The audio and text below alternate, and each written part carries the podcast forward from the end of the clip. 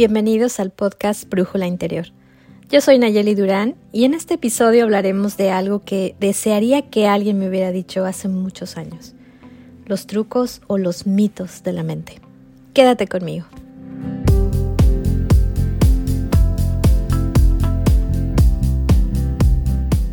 La mente lo puede todo.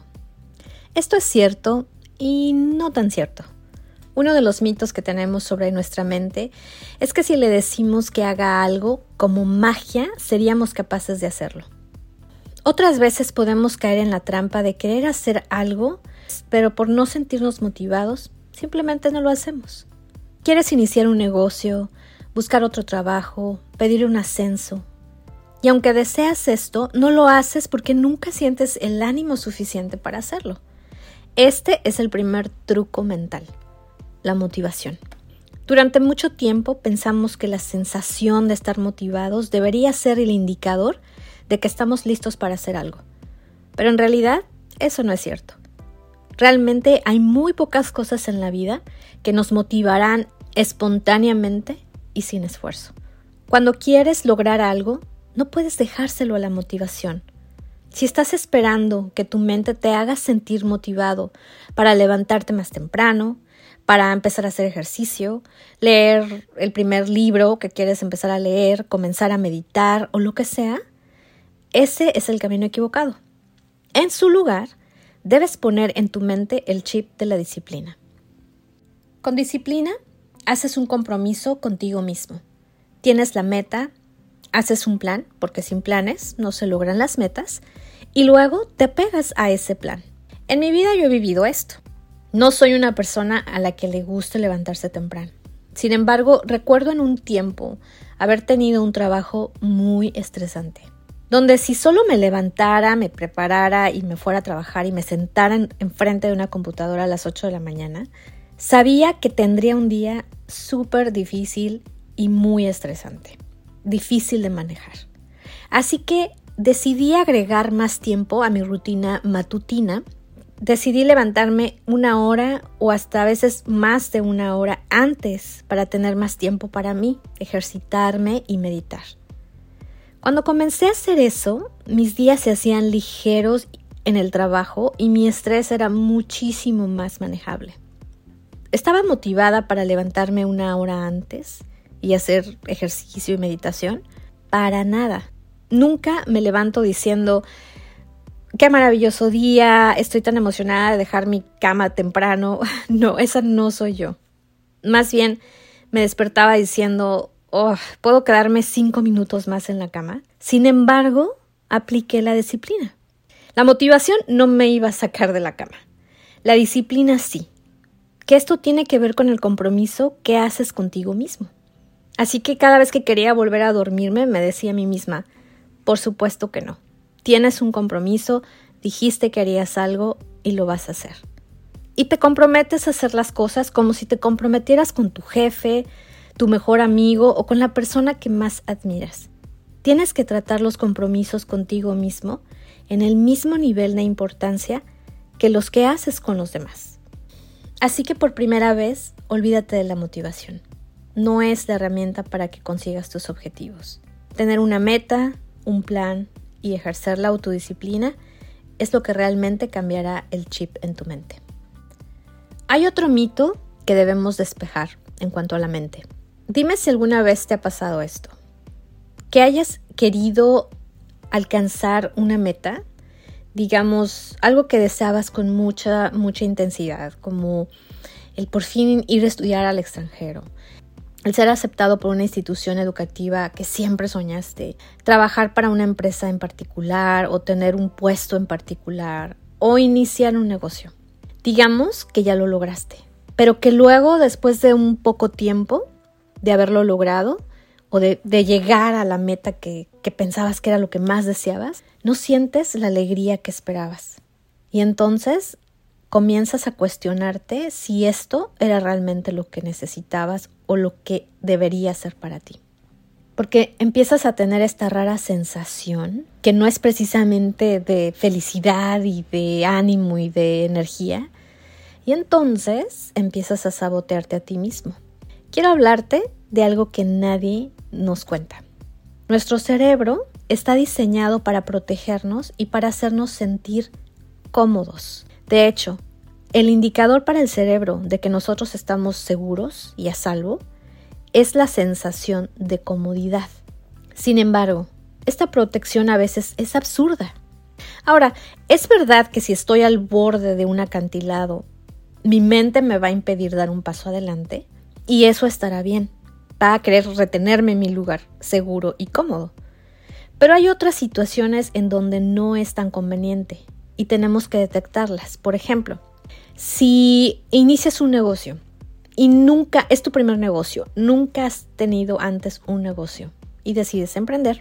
Si una vez que lo estás iniciando te empieza a ir bien, empiezas a tener éxito, dado que tu mente no está reconociendo ese éxito como algo familiar y probablemente estés haciendo muchas cosas nuevas, para el cerebro esto significa que estás en peligro, porque estás a punto de salir o ya has salido de tu zona de confort.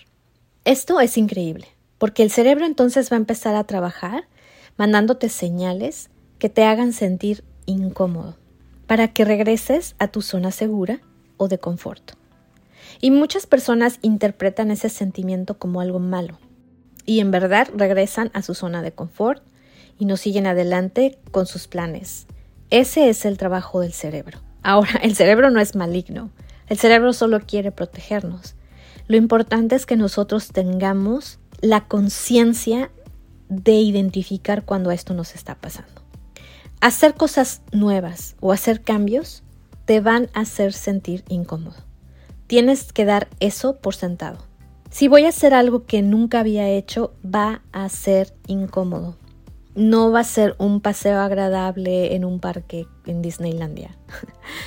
Va a ser incómodo, va a ser rocoso y va a ser aterrador. Pero dale tiempo. Una vez más, trae de vuelta la disciplina al juego.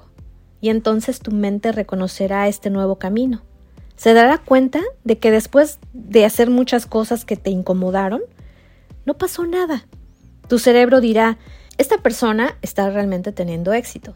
Se está levantando más temprano, se reúne con gente diferente, hace tratos con otra gente que a lo mejor la hacen temblar y hace que le suden las manos, pero ha sobrevivido a todas esas cosas y no pasó nada malo. Esto significa, ok, estamos a salvo y eventualmente te será más fácil, no solo para continuar con tu negocio, para expandirte, para tener más ideas para tu negocio. Y estoy hablando solo de un ejemplo, que es el de emprender.